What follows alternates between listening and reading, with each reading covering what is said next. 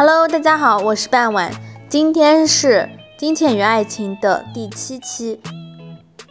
Early next morning, the house was quiet. Suddenly, there was a cry from the room next to Roger's, her mother's room.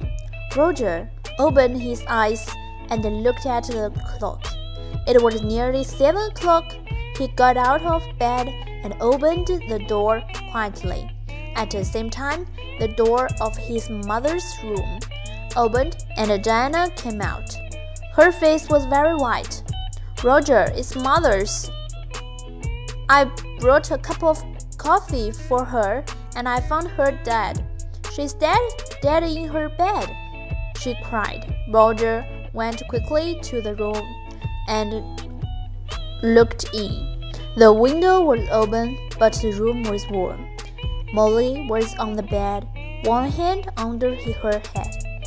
Roger went across to the bed and put his hand on her arm. It was cold. On the little table next to the bed was a hot cup of tea and an empty cup. I'm going to call the doctor, Diana said. She's dead, Roger said slowly. His face, too, was white.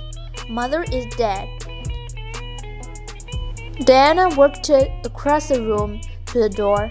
I'm going to the phone the doctor, she said again. Wait a minute, Roger called. Let's tell the family first. Family, nobody loved my mother. Diana went out and ran downstairs.